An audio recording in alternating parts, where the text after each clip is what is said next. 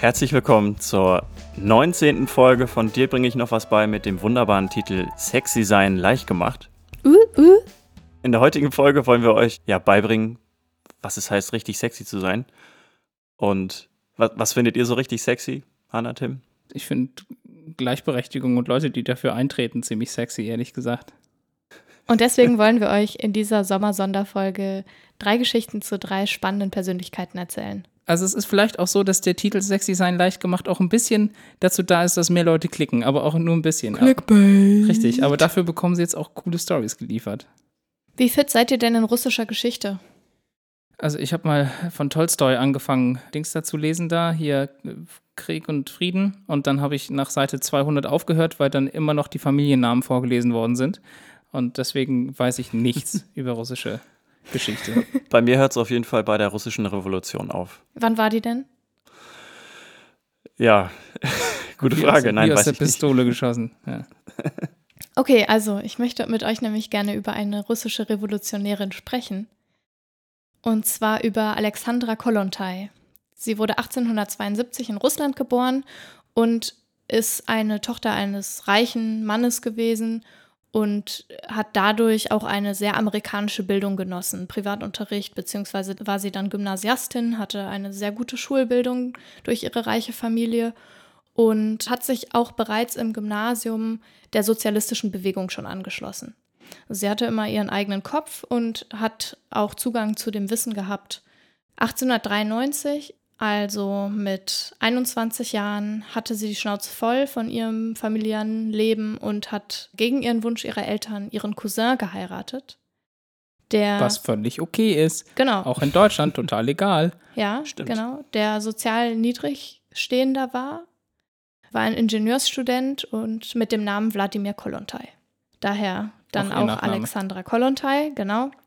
Fünf Jahre später hat sie diesen Mann verlassen, weil sie überhaupt nicht glücklich war mit ihm. Der hat sie nicht gut behandelt und sie hat dann den Mann und den Sohn auch zurückgelassen und hat sich politisch engagiert.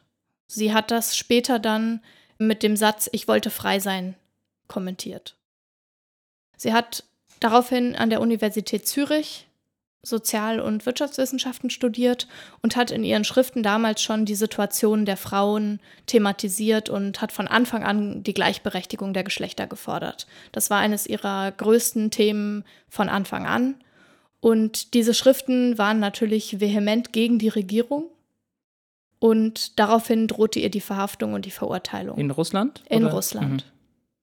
Deswegen ging Gollantai dann 1908 ins Exil, ist zunächst nach Deutschland gegangen, dann nach Frankreich, später ist sie dann wieder nach Deutschland zurückgekommen, ist dann 1914 in Skandinavien gelandet und zu Beginn des Ersten Weltkriegs war sie in Deutschland.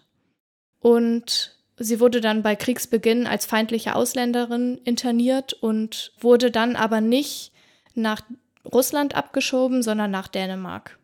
Weil ein Reichstagsabgeordneter Karl Liebknecht, sagt euch Hm, vielleicht auch klar. was, Der hat doch die Klar. Republik ausgerufen. genau, sich dort eingesetzt hat für sie, dass sie nicht nach Russland abgeschoben wird. Und sie ist eben dann von Dänemark nach Schweden gegangen, wurde dann aber aus Schweden auch rausgeschmissen aufgrund ihrer marxistischen Schriften und ist dann nach Norwegen gegangen. Also sie hat viele Länder quasi bereisen müssen, zwangsläufig. Und ist dann 1917 von einer Vortragsreise in den USA nach Russland zurückgekehrt und hat sich Lenin angeschlossen. Und zwar ist sie dann eben den, als Bolschewistin aufgetreten. Und die Bolschewisten wollten ja gerne die, den, die Zarenschaft, nennt man es so? Also Wahrscheinlich, ja. die zarische Regierung stürzen, sozusagen, die damals noch in Russland herrschte. Und wurde dann verhaftet 1917. Also sie kehrte 1917 nach Russland zurück, wurde auch direkt verhaftet und ist dann durch die Intervention von Maxim Gorki auf Kaution freigelassen worden. Die ist ja echt mit, mit vielen Genau, Celebrities sie, also unterwegs dadurch, gewesen. dass ne? sie wahrscheinlich auch so viel unterwegs war, kannte sie auch viele Leute. Die hat sich Mhm. wahnsinnig gut vernetzt. Und 1917 haben ja dann die Bolschewiki auch gesiegt, haben quasi die Regierung gestürzt und Lenin ist sozusagen an die Macht gekommen. Übrigens auch dadurch, dass zum Frauentag in Russland wahnsinnig viele Frauen auf der Straße waren. Die haben sich so aufgeregt, die Frauen, die ganzen Straßen waren voll in diesem Jahr am Internationalen Frauentag. Und unter anderem durch diesen Anstoß ist es den Bolschewiki gelungen, die Zarenschaft abzusetzen. Kollontai wurde dann von Lenin mit der Leitung des Volkskommissariats für soziale Fürsorge beauftragt und sie war damit die erste Frau, die dem revolutionären sowjetischen Kabinett angehörte und auch gleichzeitig die erste Ministerin der Welt. Okay. Also ziemlich, also einfach eine Vor Fortschrittliche. Vorreiterin. ja. Genau. Kollontai hat dann in der Position der Volkskommissarin für soziale Fürsorge sich dafür eingesetzt, das Eherecht zu lockern und den Mutterschutz zu verbessern. Und sie hat das Recht auf den Schwangerschaftsabbruch erkämpft. Und damit war Russland das erste Land, was Abtreibung legalisiert hat. Was war das? 1900 irgendwann 20 dann oder sowas? Oder? Ganz, ja, 1918, 19 irgendwann. Mhm. Das ist ja tatsächlich ziemlich früh eigentlich. Das war, genau, das war weltweit der erste Staat, der das legalisiert hat. Ist jetzt ja nicht mehr so. Hm. Ist alles wieder zurückgenommen worden, aber Kollontai hat das damals erkämpft. Interessant ist dabei, dass sie diese ganzen feministischen Sachen, die sie durchsetzen wollte, also die Gleichberechtigung der Geschlechter, der bessere Mutterschutz, auch die bessere Kinderbetreuung, damit Frauen auch arbeiten können, der Schwangerschaftsabbruch und so weiter, das hat sie alles nicht unter einem individuellen Feminismus verortet, sondern unter einem sozialen. Das heißt, sie hat immer damit argumentiert, dass das gut für die Gesellschaft ist und gut für den sozialen Staat, der damals durch Lenin ja ausgerufen wurde und hat zum Beispiel sich auch dagegen ausgesprochen, Schwangerschaftsabbrüche in reichen Kasten, also in der Bourgeoisie quasi durchführen zu lassen, weil sie gesagt hat, der Schwangerschaftsabbruch ist nicht dazu da, dass Frauen, die, die nicht ihren Körper verschandeln wollen oder die, die zu faul sind, Schwangerschaften beenden können, sondern es ist dazu da, dass die, die finanziell benachteiligt sind, die sich nicht noch ein Kind leisten können und so weiter, eben in der Lage sind, legal abtreiben zu können, damit unsere Gesellschaft besser funktioniert. Das waren quasi ihre Aussagen. Hm.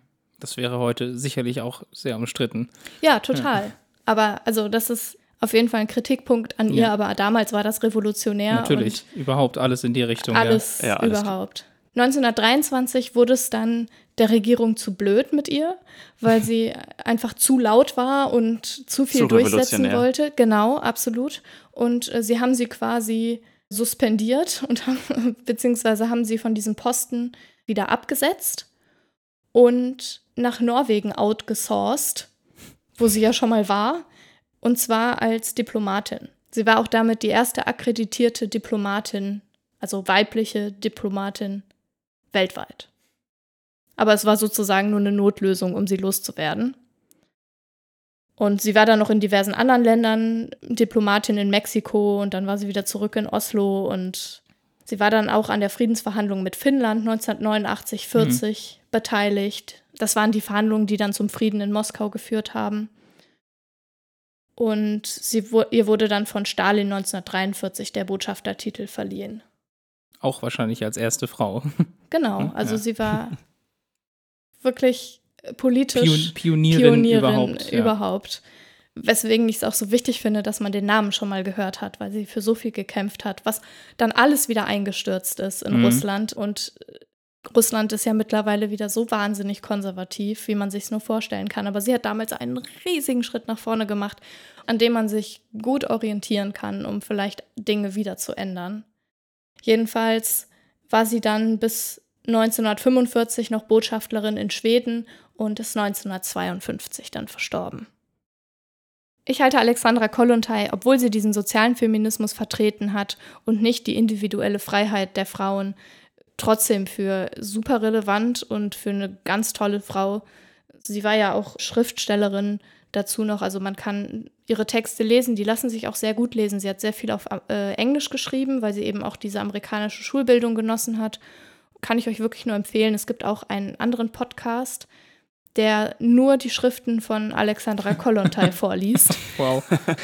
ja, es gibt echt Nisch- Nischen, ne? Genau, also einfach mal noch Alex Alexandra Kollontai suchen bei Spotify und ja.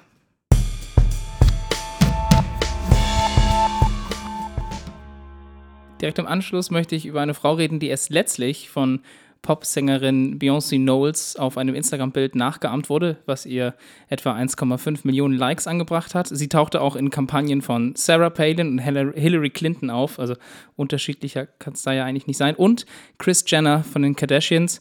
Ist nicht so schlimm, oh wenn man sie jetzt nicht kennt. Ich musste auch nachgucken, wer das genau ist. Nutzte eine Referenz zu dieser Frau, um Werbung für Inkontinenzunterwäsche zu betreiben. Tja, äh, also zurück zum Bild von Beyoncé. Das wurde in einem Magazin gezeigt mit der Bildunterschrift Ultimate Feminist Photo. Und tatsächlich ist die Frau, auf die sich diese Posen und alles beziehen, eine popkulturelle Ikone für die Frauenbewegung geworden. Ich rede nämlich von einer jungen Frau mit rotem Kopftuch, mit weißen Punkten, in einem blauen Hemd, hochgekrempelte Ärmel, geballte Faust, die ihren Bizeps präsentiert und darüber der Spruch in großen Lettern We can do it. Eines der berühmtesten Poster, äh, die es überhaupt in Richtung feministische Ikonen gibt, wird auch von vielen Menschen als feministische Nachricht verstanden. Also we, das we sind wir Frauen, wir können es schaffen und zwar alles, was wir uns selbst vorstellen und wollen, natürlich auch das, was Männer können. Das ist so ein bisschen die Message, die in, in diesem Plakat steckt oder die dort rein auch gedacht wird. Und bekannt ist diese Person fälschlicherweise auch unter dem Namen Rosie the Riveter oder auf Deutsch Rosie die Nieterin. Also eine Nieterin oder ein Nieter ist, ist eine Person, es war ein, ein Job, eine Person, die eben Nieten mit einer Nietenpistole beispielsweise in Autos oder Flugzeuge geschossen hat, damals eben auch viel zu Zeiten des Zweiten Weltkrieges. Und das ist auch die traurige und vor allem leider auch sehr unfeministische Herkunft der Figur von Rosie the Riveter. Denn, also erstmal vielleicht zum Namen, Rosie the Riveter stammt eigentlich aus einem Song von 1940 rum, der über, Frau, über eine Frau handelt, die für ihr Land im Krieg arbeitet. Der Name ist nur aufgrund der, der Alliteration genommen worden. Aber es gibt eben dieses Lied, in dem es auch heißt, She's making history Working for Victory, Rosie the Riveter. Und im Text geht es unter anderem auch darum, dass Rosie für ihren Freund, der bei der Marine ist und im Krieg ist, für ihn arbeitet und ihn sozusagen rettet, indem sie Überstunden macht. Und kurze Zeit später, 1942, erscheint eine Zeichnung einer, also sehr ähnlich wie dieses Bild, eine rothaarige Frau, die gerade Pause bei der Arbeit macht. Sie ist auch eine Nieterin. Die Nietenpistole hat sie auf ihren Schoß gelegt, die Füße locker auf Hitlers Mein Kampf abgelegt und eine Brotdose, auf der Rosie steht. Das war der Titel der Saturday Evening Post, eine Zeitung, die damals sehr viel Einfluss hatte. Und so wurde überhaupt die Figur der Rosie the Riveter geboren. Also ein, eine Bezeichnung eine, oder ein Spitzname für viele Frauen, die zu Zeiten dieses, des Zweiten Weltkrieges in Fabriken in ganz Amerika gearbeitet haben. Das Poster, das inzwischen aber alle kennen, was ja auch wirklich, das ist auch auf Brotdosen abgedruckt und auf Tassen und auf T-Shirts und sonst wo. Das entstand erst 1943, also ein bisschen später, und wurde vom Grafikdesigner J. Howard Miller designt und wurde nur intern in der Westinghouse Electric Corporation für nur zwei Wochen aufgehangen. Also das war Ach. nicht öffentlich groß sichtbar, sondern es war innerhalb dieser Firma, hing dort für zwei Wochen, war kaum bekannt und das Plakat sollte alle Fabrikarbeiterinnen davon abhalten zu streiken oder nicht zur Arbeit zu erscheinen und Frauen dazu bewegen und anwerben, in der Kriegsindustrie zu arbeiten, während die Männer im Militär dienen. Einfach weil die ganzen Männer waren ja nicht da. Die waren im Ausland und waren irgendwo unterwegs und die Industrie musste ja weiterlaufen. Und es war wichtig, dass die Frauen quasi diesen Job oder diese, dieses Loch einfach füllen, ohne zu meckern und das zu machen. Und das ist nämlich leider auch die traurige und nicht besonders feministische Herkunft. Ja, die Frauen verdienten viel weniger als die Männer für den gleichen Job. Äh, die meisten Frauen verloren ihren Job auch direkt wieder, sobald die Männer aus dem Klar. Krieg zurückkamen. Das ist also eigentlich eine ganz schreckliche Geschichte und war, wie gesagt, eben dazu gedacht, dass die sagen, hey, wir brauchen euch jetzt dringend. Ähm, ja, bitte jetzt, streikt nicht. Genau, bitte also streikt nicht. Unterdrückungsmaßnahme. Genau, also bitte, denkt mal bitte kurz nicht an so generelle Rechte, die ihr euch jetzt vielleicht ausdenken könntet, sondern macht jetzt einfach mal, was wir euch sagen. Es, es war einfach Kriegspropaganda. Äh, Propaganda. Dennoch wurde die Frau also diese Figur der Rosie zu einem Symbolbild für amerikanische Frauen, die arbeiteten zwischen 1940 und 1944. Mhm. Weil das hat halt eben auch gezeigt, wie wichtig die Rolle der Frau auch außerhalb des Hauses sein kann und wie groß der Beitrag der Frauen auch für das Land war. Die Arbeitskraft stieg in der Zeit auch dank dieser Kampagne, also von Frauen, von 12 auf 20 Millionen. Also das ist äh, ein immenser Zuwachs. Natürlich ging das wieder zurück, aber es war damals auch äh, ein wichtiges Signal, auch dass Frauen gemerkt haben, hey, wir können das und wir können das genauso gut wie, wie alle Männer. Ganz kurz, parallel dazu hat in Russland was Ähnliches stattgefunden, aber schon 1917. Und zwar hat Kollontai nämlich auch solche Plakate entworfen, zusammen mit anderen Leuten, auf denen man Frauen sieht, die glücklich zur Arbeit gehen, äh, mit Kopftuch und quasi in dieser Wir schaffen alles Manier. Mhm. Also auch um jetzt direkt auf dieses Plakat zurückzukommen, das war ja wie gesagt nicht so richtig bekannt. Es äh, geriet dann auch total in Vergessenheit.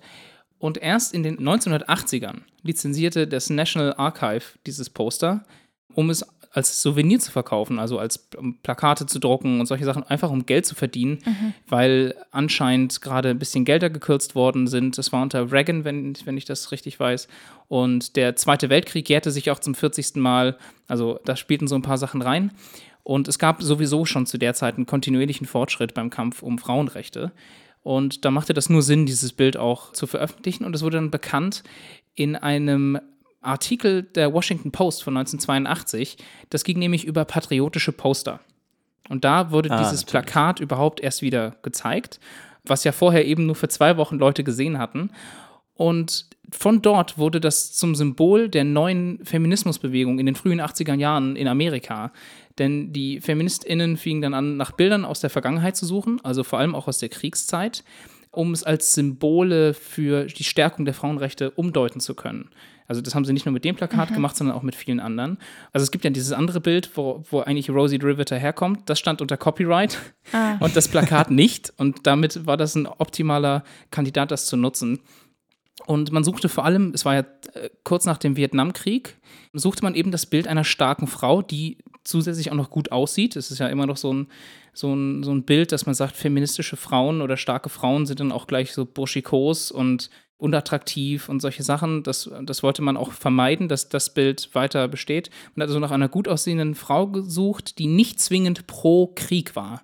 Und das, all das war quasi durch dieses Plakat We Can Do It enthalten. Mhm. Und man, ja, das wurde dann eben genutzt, um eine Stärkung der, der Frauenrechte zu bewerben wurde auf Merchandise gedruckt und es wurde aber vor allem auch der historische Hintergrund komplett ignoriert. Der wurde komplett außer Acht gelassen. Ja. ja.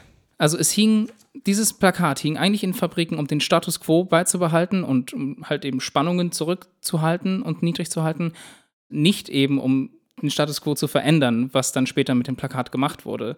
Sie wurde eben als starke Frau verstanden, die bereit ist zu kämpfen und für eine Sache einzustehen. Das Originalbild zeigt eigentlich eine ähnliche Story. Es geht um eine starke Frau, die aber eben nicht für sich einsteht, sondern, für, die, für, Männer. Für die ja. Männer, die gerade nämlich mit was anderem zu tun äh, sind oder was anderes zu tun haben. Und deswegen wird auch heute noch viel darüber diskutiert, dass das eigentlich nicht weiter als ein Symbolbild für die Frauenbewegung genutzt werden sollte. Das war auch ein, ein Riesenartikel äh, im Guardian, nachdem Beyoncé dieses Bild gepostet hatte. Aber ich kann mir eigentlich schlecht vorstellen, dass das da nochmal eine Möglichkeit ist, dass dieses Bild unabhängig von einer Frauenbewegung gesehen wird. Und eigentlich ist es ja auch schön, dass eine Umdeutung stattfindet. Ich wollte gerade sagen, also im Endeffekt, wenn das jetzt eine andere Message transportiert, dann ist es ja jetzt erstmal für, für jetzt erstmal gar nicht so schlimm, wenn es damals eine andere Bedeutung hatte. Klar ist es wichtig, das aufzuklären, auch um halt den, den Hintergrund äh, des Posters quasi äh, darzulegen. Aber wenn das jetzt eine andere Message transportiert, ist es ja per se erstmal nichts ja. Schlimmes, oder? Also der, der häufigste Kritikpunkt ist halt, es gibt arbeitende Frauen. Warum porträtiert man nicht die, sondern man greift zurück auf so ein uraltes Bild, ja, okay, auf so ein, auf so, auf was auch eigentlich aus einer ganz anderen Geschichte gewachsen ist. Ja, genau. Und das ist ja auch immer noch ein Symbolbild aus für eine, also eine weiße, für einen weißen Akademiker Feminismus, den ja. wir ja auch gar nicht mehr haben eigentlich oder haben wollen. Also es ist gehört mit zur Bewegung und ich finde auch in Ordnung, dass man das in der Bewegung umgedeutet hat, auch wenn der Hintergrund ja genau das Gegenteil gesagt hat, aber vielleicht ist es ja auch ganz nett, aber mittlerweile finde ich steht der Feminismus auch für was anderes, ja. als dieses Bild ausdrückt. Total, ja. Also aber jetzt wissen wir jedenfalls, die Frau, die wir da auf irgendwelchen Depot-Brotdosen manchmal äh, zu kaufen kriegen oder Nanunana oder wo sie überall hängt, heißt eigentlich nicht, aber inzwischen schon Rosie the Riveter. Und äh, ja, kommt aus dem frühen Amerika der Unterdrückung. ja.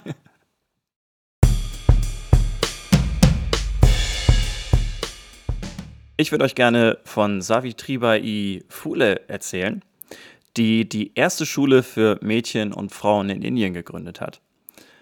Und zwar wurde sie 1831 geboren und sie wurde in die Other Backward Class Kaste geboren, was ja heutzutage auch immer noch aktuell ist in Indien, das Mhm. Kastensystem.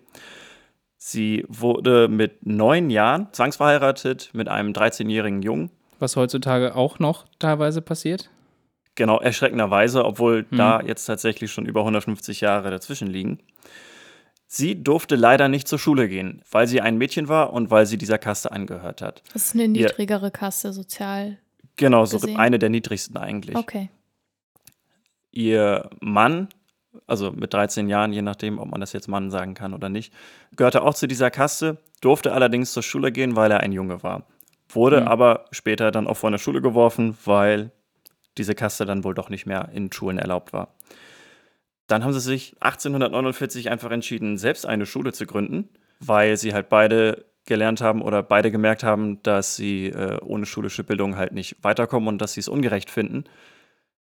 Er hat sie dann so ein bisschen versucht zu, zu belehren in, im, oder zu lehren im schulischen Sinne. Sie konnte dann aber später glücklicherweise auf eine missionarische Schule der britischen Krone gehen Als erwachsene Oh. Frau. als erwachsene Frau dann, genau mit 17 Jahren.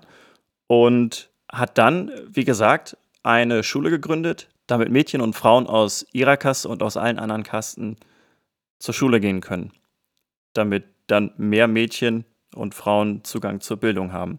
Also es war also auch nicht wichtig, dass, dass die aus derselben Kaste kommen, sondern es war, hätten auch aus höheren Es war Kasten Kasten, und kastenübergreifend, Mhm. genau, richtig. Okay. 1851 hatten sie dann insgesamt drei Schulen mit 150 Schülerinnen.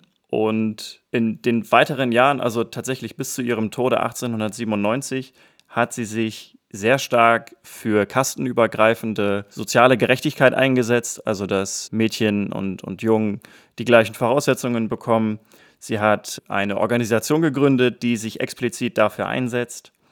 2014 wurde eine Universität nach ihr benannt, das war dann die Savitribai Phule Universität. Und damit wurde ihr ein Denkmal gesetzt dafür, dass sie sich in Indien für Bildung, für Mädchen und für Frauen eingesetzt hat, die unabhängig von der Kaste ist.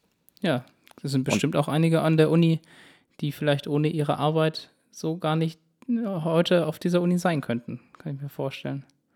Genau, das Problem ist leider nur, dass sich halt diese Tendenz, die eigentlich schon so früh irgendwie da war durch diese starke Frau, sich nicht wirklich durchsetzen konnte im jetzigen Indien. Also es gibt halt immer noch das, das Kastensystem, die Frau ist Mhm. immer noch stark unterdrückt, immer noch vermehrt Opfer von Vergewaltigungen und von äh, Übergriffen. Hm. Es ist halt schade, dass, dass ihr Lebenswerk so ein bisschen ni- nicht so wirklich fruchten konnte. Also klar, Mhm. in dem Zeitraum hat sie sehr, sehr vielen Mädchen und äh, Frauen geholfen. Aber das ist sowas, woran man sich vielleicht nochmal irgendwie erinnern sollte, dass halt schon früher eigentlich es ganz viele wichtige Frauen gab, die sich dafür eingesetzt haben. Und auch, wie du meintest, Hannah, dass äh, Alexandra Kollontai damals schon so progressiv war und es leider wieder irgendwie in eine komplett andere Richtung gegangen ist Hm. Ja. äh, zeigt eigentlich, dass man da viel intensiver und viel vermehrter sich für engagieren müsste, damit Hm. da eine Gleichberechtigung auf jeden Fall durchgesetzt wird. Das stimmt. Ich glaube, Indien ist momentan auch immer noch das gefährlichste Land für Frauen. Laut einer aktuellen Studie oder was vielleicht auch letztes Jahr. Aber Ja, ich glaube, im Moment ist Afghanistan und der Irak, glaube ich, als die gefährlichsten Länder gelistet. hm. Syrien natürlich. Das, das Problem in Indien ist, dass die äh, Vergewaltigungen, die nicht angezeigt werden, also die Dunkelziffer, sehr, sehr, sehr hoch ist. Also ich habe mir Mhm. auch dazu Statistiken angeguckt und da wurde auch immer gesagt, dass ähm, das halt mit Vorsicht zu genießen ist, weil, wie gesagt, da viele Dinge auch einfach nicht zur Anzeige gebracht werden. Und deswegen wahrscheinlich Indien, also absolut gesehen, das sind ja über 1,1 Milliarden Menschen, glaube ich, da dort auf jeden Fall einiges passiert, was man jetzt so vielleicht Mhm. gar nicht äh, statistisch erfassen kann. Wobei, also wir sollten natürlich nicht versuchen, so negativ zu enden, diese Story, weil wenn man zum Beispiel so Filme guckt wie Female Pleasure, wo ja auch die Geschichte einer Inderin gezeigt wird, die sich sehr dafür einsetzt, auch sexuelle Ja, äh, genau, Aufklärung zu leisten. Aufklärung stimmt. Dort zu sehen, wie viele junge Menschen sich dafür einsetzen, dass sich da was ändert, die auch mit quasi mit, mit dem ganzen Herzen und mit der ganzen so mit voller Inbrunst dabei sind und auch wirklich was erreichen. Also das, da tun sich, da tut sich schon vieles.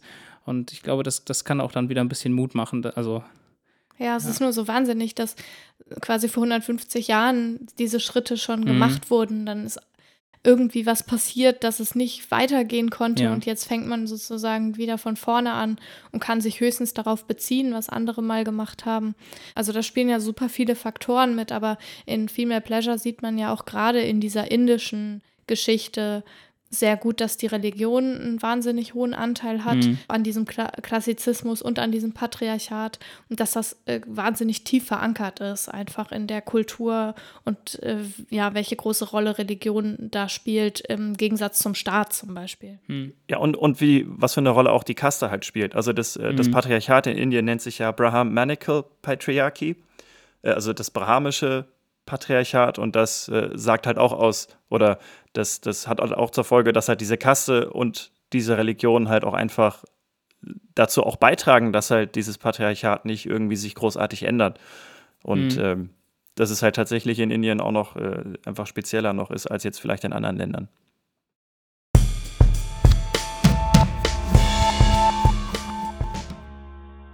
Jetzt haben wir in den vergangenen Beiträgen ja schon öfters so Wörter gehört, die für manche vielleicht nicht so alltäglich sind. Wir haben Patriarchat, haben wir gesagt, das kommt auch ab und zu mal vor, äh, wenn wir über Sachen sprechen. Aber auch Feminismus ist so ein Begriff, der für viele auch nicht ganz so leicht ist zu handeln. Und Reizwort. ja, es ist so ein typisches Reizwort und man muss immer irgendwie ein bisschen aufpassen, wenn man über solche Sachen spricht, wer, mit wem man drüber spricht und was die Leute irgendwie plötzlich dann von einem halten. Und deswegen wollen wir die zweite Hälfte unseres Podcasts ein bisschen dafür nutzen, über so ein paar Begriffe zu sprechen und so ein paar Fragen zu klären, die irgendwie immer wieder auftauchen. Ja, zum Beispiel, um mal relativ weit anzufangen, was ist überhaupt Diskriminierung? Weil wir haben jetzt ja ganz viel eigentlich schon über Geschlechterungerechtigkeit gesprochen, als wir über diese drei Frauen geredet haben. Und was ist denn eigentlich Geschlechterungerechtigkeit, beziehungsweise was ist Diskriminierung im Allgemeinen? Also ich, ich finde das eigentlich ganz süß. Ich habe so ein Kinderbuch gefunden und da wird, oder ich zitiere einfach mal daraus. Und da heißt es eben, Diskriminierung, typische Vorurteile beginnen so. Frauen sind, Punkt, Punkt, Punkt. Kinder sind, Punkt, Punkt, Punkt. Afrikaner sind, Punkt, Punkt, Punkt. Und so weiter und so fort. Und solche Aussagen werden dazu genutzt, zu rechtfertigen, warum manche Menschen besser oder schlechter behandelt werden dürfen als andere. Das ist aber falsch. Denn jeder Mensch ist einzigartig und sollte nicht aufgrund irgendeiner persönlichen Eigenschaft in eine Gruppe gesteckt und diskriminiert werden. Das fand ich sehr, sehr schön, weil das eigentlich auch sehr gut und auch sehr einfach zusammenfasst, um was Ja. es bei Diskriminierung geht. Nämlich aufgrund ja, von, von irgendwelchen Eigenschaften oder von Wertevorstellungen, die manche Leute haben, sich berechtigt fühlen, jemanden schlechter zu behandeln oder auch niederzumachen. Ja, letztlich ist ja eine Diskriminierung auch eigentlich eine Beurteilung und also eine Meinungsmache. Ja, eine Wertung Und einfach, ne? Genau. Ja. Ja. ich würde auch also Diskriminierung erstmal als Marginalisierung bzw. Benachteiligung von Gruppen definieren. Und ich würde auch sagen, dass es verschiedene Arten der Diskriminierung Mhm. gibt. Also es gibt strukturelle Diskriminierung, institutionelle Diskriminierung, individuelle Diskriminierung und dann muss man auch noch in unterschiedliche Diskriminierungstypen vielleicht unterscheiden. total. Stereotype, Vorurteile, Verhaltensdispositionen. Also es gibt wahnsinnig viele Unterschiede. Ja, Das Ding ist, glaube ich, dass das auch ein bisschen äh, die Schwierigkeit ist, da eine Klarheit irgendwie zu schaffen, gerade weil es halt auch so viele verschiedene Diskriminierungsbegriffe gibt.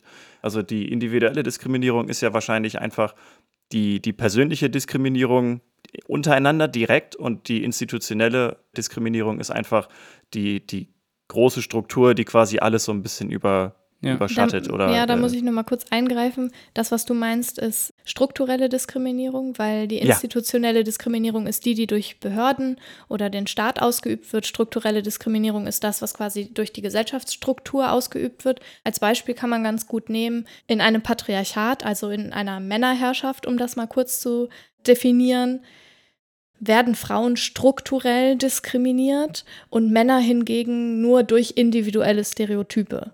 Also das ist sozusagen zum Beispiel der Unterschied, weil die Struktur ist darauf angelegt, dass die Männer die Machtpositionen innehaben und die Frauen marginalisiert werden, also an den Rand gedrängt werden und das ist damit strukturell und individuell können Männer natürlich innerhalb eines Patriarchats auch diskriminiert werden, aber mhm. eben durch Stereotype beziehungsweise durch individuelle Diskriminierung. Ja, da muss man auch ganz äh, vorsichtig sein. Es gibt ja ganz viele Leute, die sagen, ja, also da, wenn das eine Männerherrschaft ist, es gibt genug Männer, denen geht es schlecht und es gibt hier erhöhte äh, Selbstmordraten und die Männer kriegen das Sorgerecht ganz oft nicht. Das ist doch die wahre Diskriminierung und und das ist aber falsch. Da muss man ein bisschen aufpassen, mit welchen Begriffen auch man, man miteinander spricht, weil Patriarchat bedeutet eben nicht, dass, alles, dass es allen Männern gut geht. Es bedeutet auch nicht, dass alle Männer herrschen.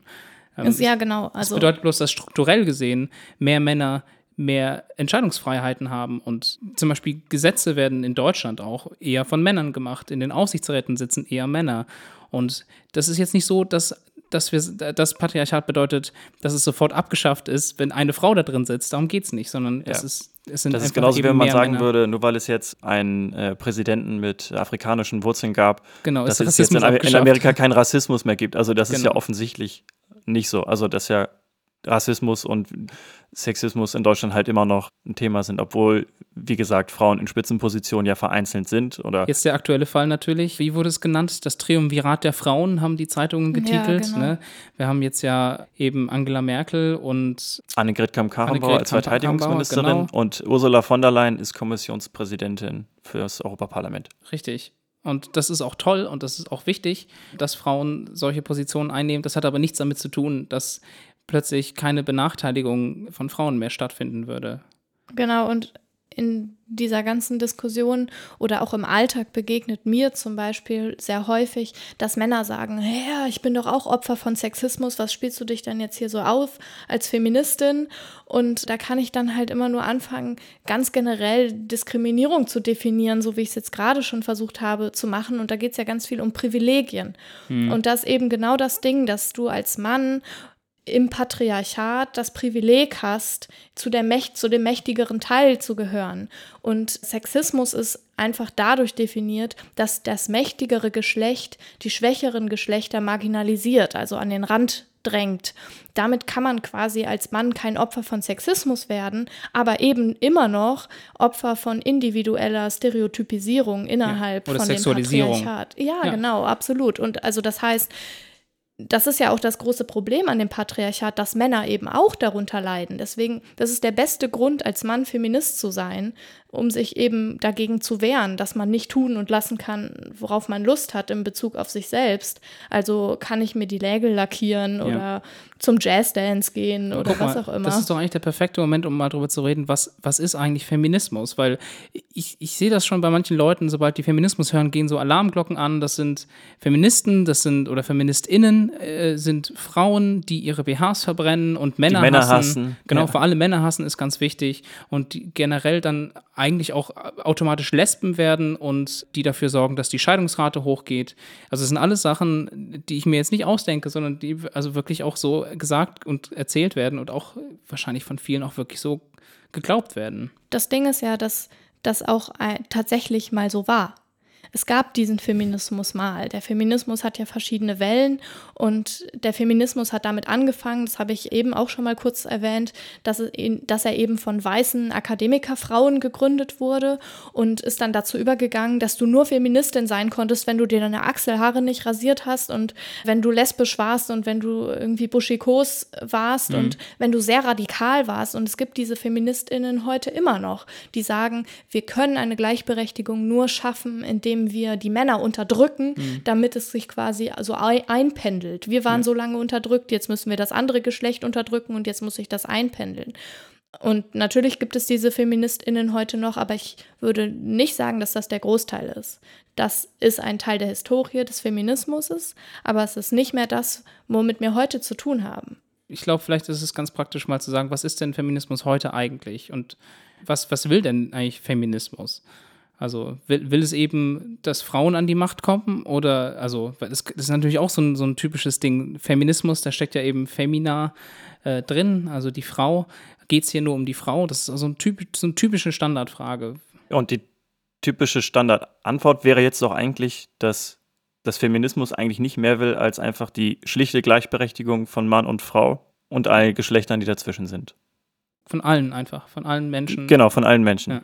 Ja, das kommt jetzt darauf an, über welchen Feminismus wir reden, weil Ja. man kann eben nicht von dem Feminismus sprechen, sondern es sind eben verschiedene Feminismen, über die wir sprechen müssen. Und ich würde sagen, die vorherrschendste Gruppe, die derzeit glücklicherweise meiner Meinung nach herrscht, ist der intersektionale Feminismus, der eben die Gleichberechtigung aller marginalisierten Gruppen möchte.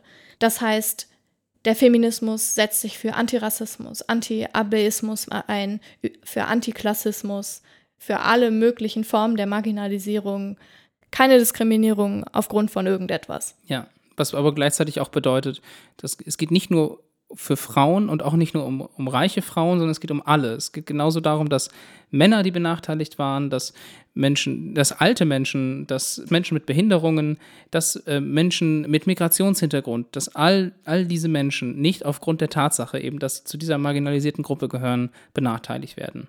Genau, und dann gibt es halt, wenn man das sagt, häufig dann Leute, oft auch Männer, die kommen und sagen, müsste es dann nicht eigentlich Humanismus heißen, wenn ihr euch mittlerweile für alles einsetzt? Dann ist das ja gar kein Feminismus mehr, weil Feminismus, der schließt uns ja aus, weil wir sind Männer und im Feminismus steht, steckt doch das Wort Frau. Und das ist halt eine total schwierige Frage, die Es mich ist erst- auch ja. super wütend macht. Also, also ich glaube, im ersten Moment, wenn man, wenn man auch nicht viel darüber nachgedacht hat, ist es sogar eine gerechtfertigte Frage, weil das ja nahe liegt. Wenn man mal über Humanismus nachdenkt, dann geht es ja um die Freiheit des Individuums, so gesehen als Philosophie. Ne? Das ist eine ganze Philosophie, die dahinter steckt. Ähm, die auch vielfach kritisiert wurde. Bestimmt auch, ja. Der Feminismus dahingegen ist halt keine Philosophie. Der Feminismus ist eben auch ist ein, Aktivismus. Ist, ist ein Aktivismus. Es geht eben darum, aktiv diesen Ist-Zustand zu ändern und zu einer gerechteren und gleichberechtigten Gesellschaft hinzuarbeiten. Und das ist ein Riesenunterschied, der eben von HumanistInnen so in der Form nicht proklamiert und getan wird. Ich habe auch heute, war das glaube ich ein, ein TED-Talk, auch über intersektionalen Feminismus gesehen und da hat die Speakerin auch gemeint, dass der Begriff Feminismus halt das Problem tatsächlich auch expliziter benennt. Erst wenn man ein Problem wirklich benennen kann, kann man es tatsächlich auch wirklich aktiv Hm. ja, bearbeiten und verbessern. Und ich fand das eigentlich eine ganz gute Erklärung, warum man das jetzt, diese Begriffsunterschiede auf jeden Fall braucht. Ja, man kann auch dazu noch sagen, der Begriff Feminismus hat sich ja entwickelt. Also der hat ja einen historischen Hintergrund und der ist daraus entstanden, dass Frauen eben nicht gleichberechtigt waren zu Männern und der Kampf ist ja noch nicht vorbei.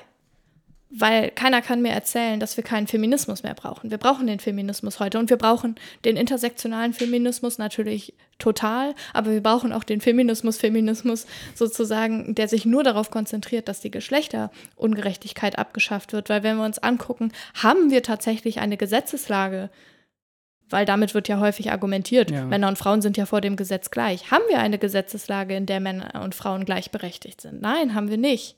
Es gibt diverse Sachen, die eben noch keine Gleichberechtigung herstellen. Und ich habe bin dann öfter in Unterhaltungen, wo mir dann Menschen begegnen, die dann sagen, ich als Vater kriege das Sorgerecht für mein Kind nicht so einfach wie, wie die Frauen. Euer scheiß Feminismus, jetzt kriege ich mein Sorgerecht nicht. Und dann Das muss ist ich genau das Falsche. und dann muss ich sagen, Ja. nein, der, das ist der falsche Rückschluss, weil das Gesetz wurde von Männern gemacht damals, als das bürgerliche Gesetzbuch geschrieben wurde. Und warum wurde das so gemacht? Weil die Männer arbeiten gegangen sind. Die hatten das Scheißprivileg, arbeiten gehen zu können. Und das gibt es ja auch immer noch, das Privileg. Und die Frauen sollten zu Hause bleiben und sich um die Kinder kümmern. Aus dem Grund ist auch bei einer Scheidung den Frauen das Kind zugesprochen worden, damit die Männer nicht belastet wurden mit der Erziehung der Kinder. Das heißt nämlich eben auch, dass der Feminismus sich dafür einsetzt, dass ein Mann entscheiden kann, ob er lieber eben quasi Zu Hause als, bleibt. zu Hause bleiben will. Ja. Oder, ja. Also dafür kämpft der Feminismus eben auch. Und er kämpft auch für die Abschaffung von typischen Rollenbildern. Da müssen wir jetzt noch einen anderen Begriff mit reinbringen, und zwar die toxische Männlichkeit. Weil der Feminismus kämpft eben auch dafür, dass sowas nicht mehr vorkommt, eben, dass Rollenbilder auch für Männer geprägt werden, die nicht sein müssen. Also ein Mann muss immer stark sein, darf nicht weinen. Ich kann mich gut daran erinnern, als die ersten Männer anfingen, in Kindergärten zu arbeiten, wie die Diskussion bei uns auf dem Dorf losging, der kann nicht ganz richtig sein, der muss ein Pädophiler sein. Ja, genau. Ja, weil ein Mann, Ja. der kann ja nicht was mit Kindern zu, also zu tun haben wollen oder mit Erziehung, das geht nicht.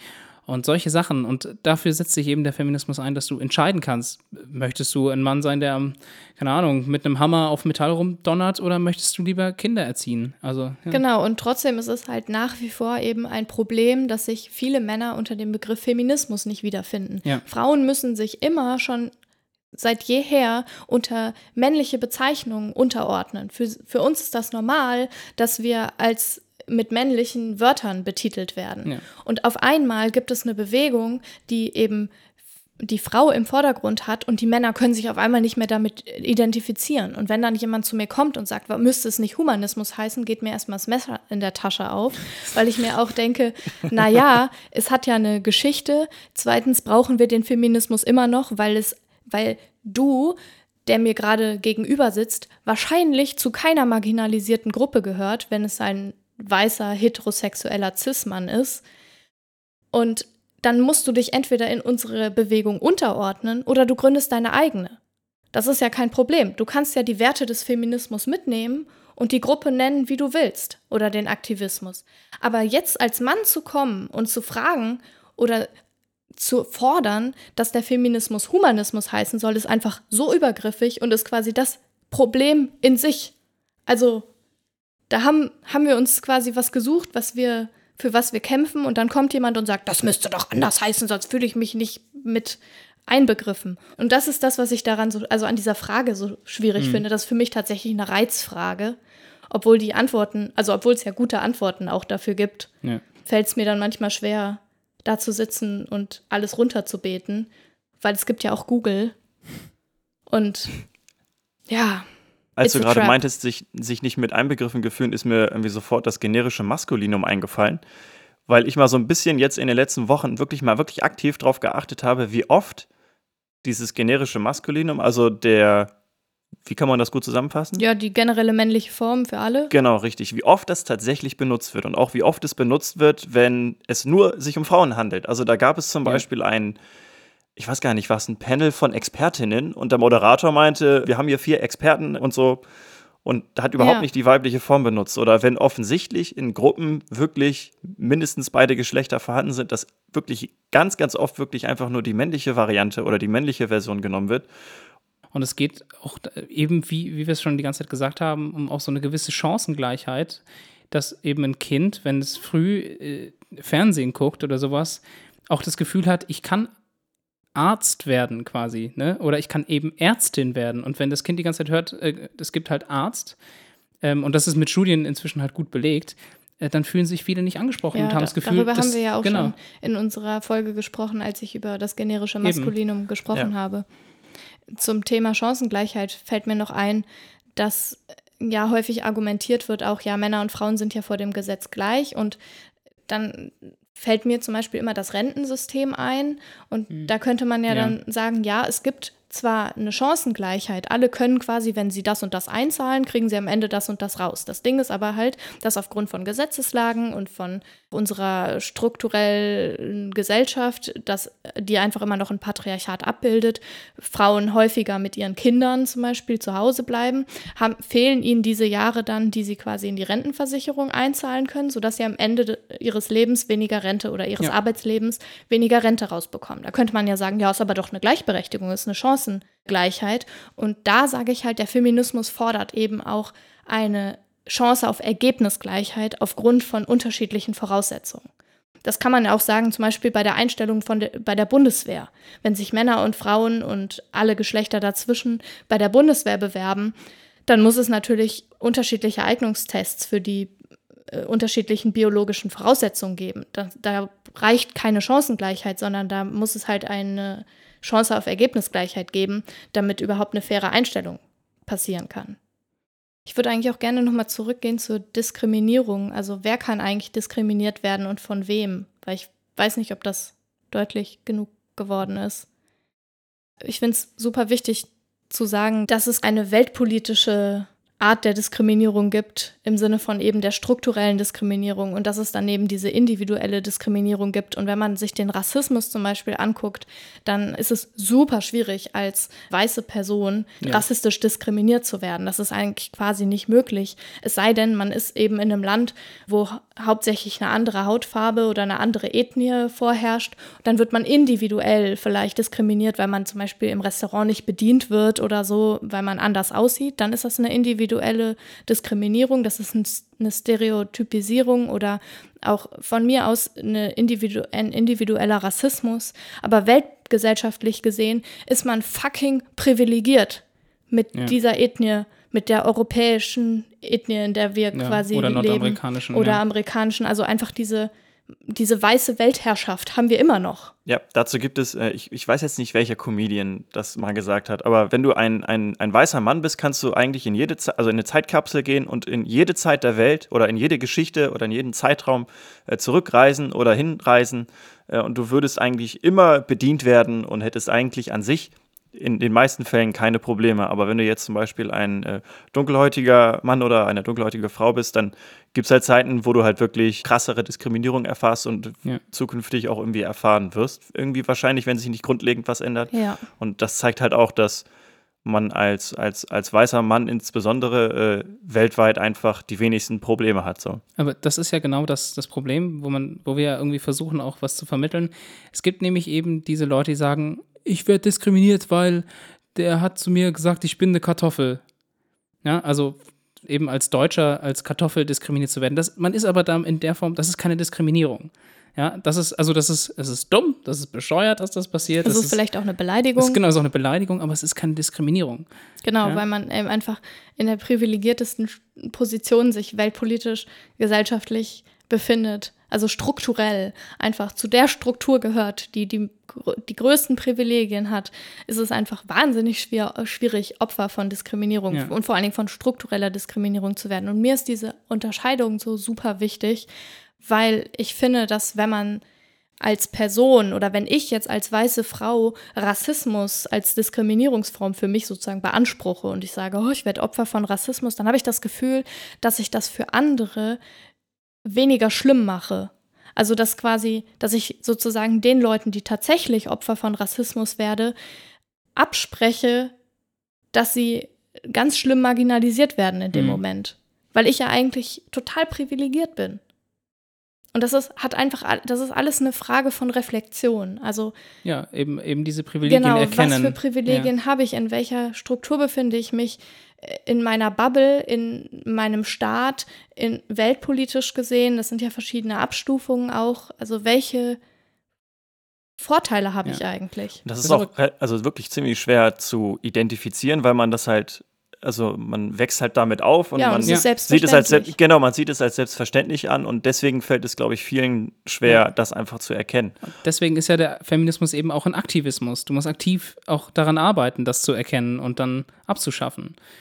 Ja. ja, und dann auch wirklich aktiv auch die Strukturen irgendwie sehen. Also jetzt dieses ja. Beispiel, einfach mal darauf zu achten, wie oft dieses generische Maskulinum tatsächlich verwendet wird, ja. ist halt ein Teil davon vielleicht von ganz, ganz vielen ja. Möglichkeiten, wie man sich da aktiv dran beteiligen kann. Ja, da einfach. fällt mir direkt noch eine andere Sache ein, so ein, auch so ein typisches Ding. Frauen, die in der Diskussion dann sagen, aber ich fühle mich als Frau überhaupt nicht benachteiligt und diskriminiert. Mhm. Und das ist ein, das ist, ähm, das, wie soll ich das am besten sagen? Das ist schön für die Person. Das, ja. muss man, das muss man ganz ehrlich sagen. Das ist nämlich ein ziemliches Privileg, dass jemand von sich behaupten kann, ich fühle mich nicht benachteiligt mhm. und diskriminiert. Und da sind wir nämlich schon wieder an demselben Punkt. Das zu erkennen, dass ich überhaupt in dieser Position bin, das sagen zu können, ist ein wahnsinniges Privileg. Genau. Und auch, also man kann, man kann ja auch gut sagen, ich finde, man kann als ja. Frau sagen, ich fühle mich nicht diskriminiert, ja. absolut. Aber damit quasi zu suggerieren, damit werden alle anderen Frauen auch nicht diskriminiert, ist das, was so schrecklich genau, das ist. das Gefährliche und was auch eben auch falsch ist. Genau. Ja. Und es gibt auch Frauen, die einfach total viel Sexismus internalisiert haben. Also dadurch, dass wir in, in so einer Gesellschaft eben groß werden, in diesem Patriarchat, ist es total natürlich, dass man, dass alle erstmal Sexismus internalisieren, weil das die, der Status quo ist, ist gängig, genau. sozusagen, den wir gerade haben. Aber die Reflexion eben darüber, was passiert hier eigentlich gerade, welche Privilegien habe ich, welche Vorteile habe ich, welche Nachteile habe ich, welche Nachteile kann ich anderen zufügen, mhm. das ist das ist so das große Ding. Und dazu gehört dann auch als Frau zum Beispiel zu erkennen, nein, ich muss mir nicht die Beine rasieren, aber nein, ich muss auch nicht die Haare stehen lassen, um Feministin genau. zu sein. Ich sondern kann das machen, wie ich das möchte. Ja. Ich gucke mir an, warum rasiere ich mir die Beine? Weil die Leute um mich herum das verlangen, mein Partner das verlangt. Mache ich das, weil mein Partner ein Mann ist? Oder mache ich das, weil es mir einfach scheißegal ist und, Ja, mir, oder- und oder das schön ist für schön mich? Ja, genau. genau. 50.000 verschiedene Möglichkeiten. Hauptsache, man denkt drüber nach. Ja. Die Privilegien zu erkennen und zu reflektieren bedeutet natürlich automatisch vielleicht auch Privilegien abzugeben, wenn man eine gleichberechtigte Gesellschaft haben möchte, fordert und dann vielleicht auch irgendwann hat, dann haben nicht mehr alle die gleichen Privilegien, ist ja total klar. Aber man gibt eben nicht nur Privilegien ab, sondern man bekommt auch welche. Ja. Und zwar bekommen alle die gleichen und das ist ziemlich cool und ziemlich sexy und bedeutet Was Freiheit. Was Hannah, was Hannah sagen will, ist, dass es nicht schlimm ist, Privilegien zu verlieren, wenn es bedeutet, dass andere dadurch was gewinnen und Ja, Gesamtgesellschaft. und man selber gewinnt ja auch was. Also Ja. wenn man, wenn man toxische männliche Bilder abgibt, Ja. dann, dann gewinnt man eine Freiheit in Ja. seiner eigenen Männlichkeit, Man weil dann halt plötzlich auch nicht mehr definiert tun. ist, was ist männlich. Ja. Alles, was du willst, Jürgen, Ja. ist männlich. Ich musste ein bisschen an Benedict Cumberbatch denken, der ja äh, Rollen abgelehnt hat, weil er gesagt hat, er macht das nur, wenn mehr Frauen äh, Rollen bekommen. Ne? Ja, und vor allem, dass Frauen auch das gleiche Gehalt, glaube ich, kriegen, ne? War das nicht auch Oh ja, so? stimmt, es ging um das Gehalt, richtig, ja, tut mir leid. Ja. Ja. genau. Und das bedeutet Feminismus. Richtig, das ist, ein, das ist ein Aktivismus. Und nur so kann sich auch was ändern. Und das ist ein wichtiger Schritt. Und er hat eben ein Privileg abgegeben, zu sagen, ich verdiene eben als Mann mehr. Hat gesagt, nee, das möchte ich nicht. Ich möchte, dass Frauen genauso verdienen. Und das, ähm, Ja, und dadurch hat er ja nicht mal ein Problem bekommen, weil Nö. er verdient ja immer noch das Gleiche, nur verdienen würden dann alle anderen auch das verdienen, was er verdient. Er verdient nicht weniger. Win-Win-Win-Situation. Ich als Mann, ja. Ich hab's ja, ich hab's ja nicht immer leicht als Mann. Ich Du weiß ja gar nicht. weißer Genau, ich als heterosexueller weißer heterosexueller Cis-Mann. Ich weiß ja zum Beispiel gar nicht mehr, wie kann ich heutzutage noch flirten, ohne dass ich ein Sexist bin. Das ist ja tatsächlich ein typisches Argument, was gebracht wird, wieso der Sexist, äh, der Fem oh Gott, wieso der Feminismus gefährlich ist, weil man darf als Mann einfach gar nichts mehr sagen. Ja, und darf man als Mann nichts mehr sagen? Natürlich darf man sagen, es gibt auch einen ganz einfachen Test, um rauszufinden, ob das okay ist. Ich stelle mir einfach vor, ich würde das Ganze zu einem Mann sagen oder eine Frau würde das zu einem Mann sagen und ist es dann seltsam und weird, dann ist es vermutlich Sexismus. Ne? Also jemand zum Beispiel beim Vorbeigehen ähm, einer Frau einen Klaps auf den Po zu geben und zu sagen, hey, das ist doch ein Kompliment und dann beim Vorbeigehen von einem Typen einen Klaps auf den Po zu kriegen und er sagt zu mir, hey, das ist doch ein Kompliment, zeigt vielleicht, wie verschieden die Rollen hier sind. Ne? Also da würden die meisten Männer, die das groß verteidigen, dass das okay ist, wahrscheinlich sagen, nee, weil das ist schwul. Ja, Und schwul Also- ist ja was Schlimmes. ja, schwul ist nämlich auch noch was ganz, ganz Schlimmes in deren Augen. Und das ist eigentlich ein ganz guter Test, um zu wissen, was kann man denn noch sagen? Oder darf man jemandem die Tür aufhalten? Natürlich darfst du Leuten die Tür aufhalten, aber auch nur, wenn du es machst, weil du halt gerne eine nette Person bist. Ja, also wenn du auch Männern die Tür aufhalten würdest, einfach weil du es gerne machst, dann kannst du auch Frauen problemlos die Tür aufhalten. Aber, äh, ne? Aber nur wenn du an der Seite der Tür stehst, wo es auch Sinn ergibt, die Tür aufzuhalten. Das ist mir nämlich auch letztens passiert, da habe ich einem Mann die Tür aufgehalten, einfach weil ich auf der linken Seite stand und die Tür quasi nach links geöffnet hat und ich stand sozusagen an die Tür gelehnt, um ihn durchzulassen und er machte Anstalten, mir die Tür sozusagen abzunehmen und ich habe gesagt, nee, geh durch und er hat gesagt, nee und habe ich gesagt, geh doch jetzt durch, ich stehe hier gerade an der Tür und hat er gesagt, "Hä, bist du Feministin oder was? Und da dachte ich mir, okay, krass, ich bin gerade als Feministin beschimpft worden, weil ich Ja. ihm die Tür aufhalte, was geht ab? Also, ja. Ich dachte erst, dass du ihm eine Schiebetür aufgehalten hättest. Das wäre ja auch lustig. Ja. Ja, äh, was ich ein bisschen schwierig finde an diesem Rollen quasi umdrehen, um herauszufinden, äh, ob das jetzt okay ist oder nicht. Man darf auf keinen Fall, glaube ich, auf sich selbst das projizieren. Ja, ne? Also man darf stimmt. auf keinen Fall sagen, fände ich das jetzt okay oder nicht, weil das ist das große Problem, weil Ja. du, du gehörst ja im Zweifel eben nicht zu der strukturell benachteiligten Ja. Gruppe oder zu der marginalisierten Gruppe, Gruppe. Und wenn du das dann okay findest, natürlich findest du das okay, weil es passiert dir nicht jeden fucking Richtig. Tag. Das ist ja auch diese Idee zu sagen, also ich als Frau fände das ganz nett, wenn mir jemand auf den Po klapsen würde oder so. Weißt du, also zu, zu behaupten, ich wüsste, wie es wäre, Ja, genau. in den Schuhen anderer Menschen zu laufen, das ist ein ganz, ganz großes Problem, ähm, was auch im Rassismus stattfindet. Ja. Ja, genau, genau, absolut.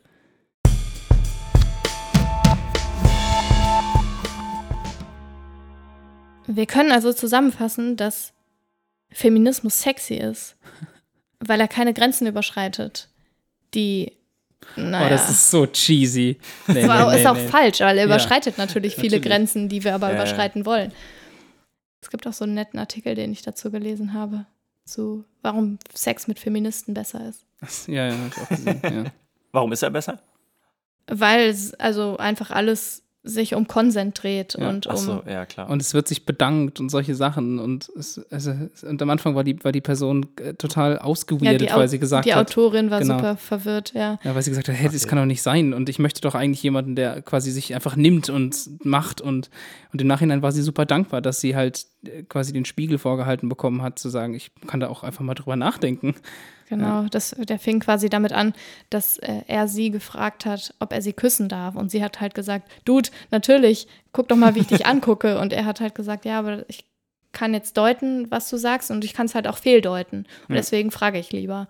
ja. Und ja, einfach dieses Wissen darüber zu haben, welche Privilegien habe ich, welche Macht habe ich vielleicht auch dadurch und wie vorsichtig muss ich damit umgehen, ist einfach sexy. Ja. Und wenn man das nämlich macht, dann hat man äh, perfekt ausgeführt, was wir ganz am Anfang der Sendung betitelt haben. Sexy sein leicht gemacht. Das ist gar nicht so schwer. Ne? Einfach sich an seiner Privilegien bewusst werden. Ist ganz leicht. Also nach einer gewissen Zeit. Und dann ist man unwiderstehlich sexy. Uh. Mir ist gleich ganz heiß geworden jetzt.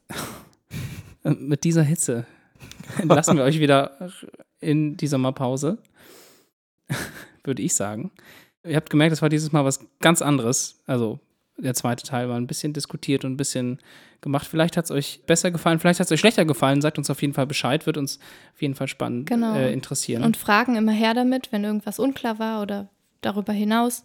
Und auch gerade vielleicht zu diesem Thema. Also, wenn ihr irgendwie nicht wisst, was ihr jetzt machen müsst, dann. Also, Ja. erstmal recherchiert ihr natürlich einfach, einfach selber einfach irgendwie. Das ist wirklich ganz einfach. Ich kann da zum Beispiel einen Artikel von Margarete Stokowski äh, empfehlen. ich kann alles von Margarete das, Stokowski Dass ich das jemals mal empfehlen. sagen kann. Ja, dass du ähm, das sagst, das stimmt. Das ist viel passiert. Ich glaube, so bei, ich glaub, bei. Hannah geht ein Herz auf gerade. Ja. Äh, also zum Beispiel, wie können Männer Feministen sein? Da sind einfach 40 Punkte aufgelistet, die ganz einfach zu beherzigen sind und die man äh, sich einfach mal angucken kann. Ja, ist, äh, ist eine super Liste. Ich kann gleich obendran noch empfehlen, das Buch, äh, das Handbuch gegen sexistische Stammtischweisheiten, No More Bullshit, von Sorority. Das ist ja eine, eine quasi eine feministische Gruppierung, wo auch so diese typischen Bullshit-Argumente eben entkräftigt werden. Es ist auch sehr gut, um selber mal, also es, viele Leute würden ja sagen, sie haben sich schon ein bisschen damit auseinandergesetzt, aber das fasst nochmal sehr kurz und knapp und knackig Sachen zusammen und wie man auf problematische Diskussionen auch reagieren kann. Und das ist ein, ein, ein, ein toller, wie soll man sagen, ein tolles Handbuch für unterwegs. Und jegliche Kolumnen von Margarete Stokowski. Ja, nicht, dass du sagen würdest, du wärst Fanboy oder so. Ha, siehst du, Fan- Fanboy? Fangirl. Fangirl. Richtig. Ja, Leute, danke fürs Zuhören, danke fürs Mitdiskutieren, fürs Informiertsein, für die äh, interessanten Stories über die spannenden Frauen. Danke Tim, danke Dirk, Danke, Hannah. danke ich. Danke, Hannah. Danke, Tim. Und wir sehen uns in ein paar Wochen wieder. Nein, wir sehen uns nicht, Tim. Ich Wir- mache das weiter. Das ist das ist mein Privileg, dass ich euch sehen kann mit meinem Herzen. Ja, ich fühle mich dazu, dadurch ganz schön diskriminiert. Ich liebe euch trotzdem alle. Okay, bye. Macht's gut. Bye. Ciao, ciao. Bis zum nächsten Mal. Ciao.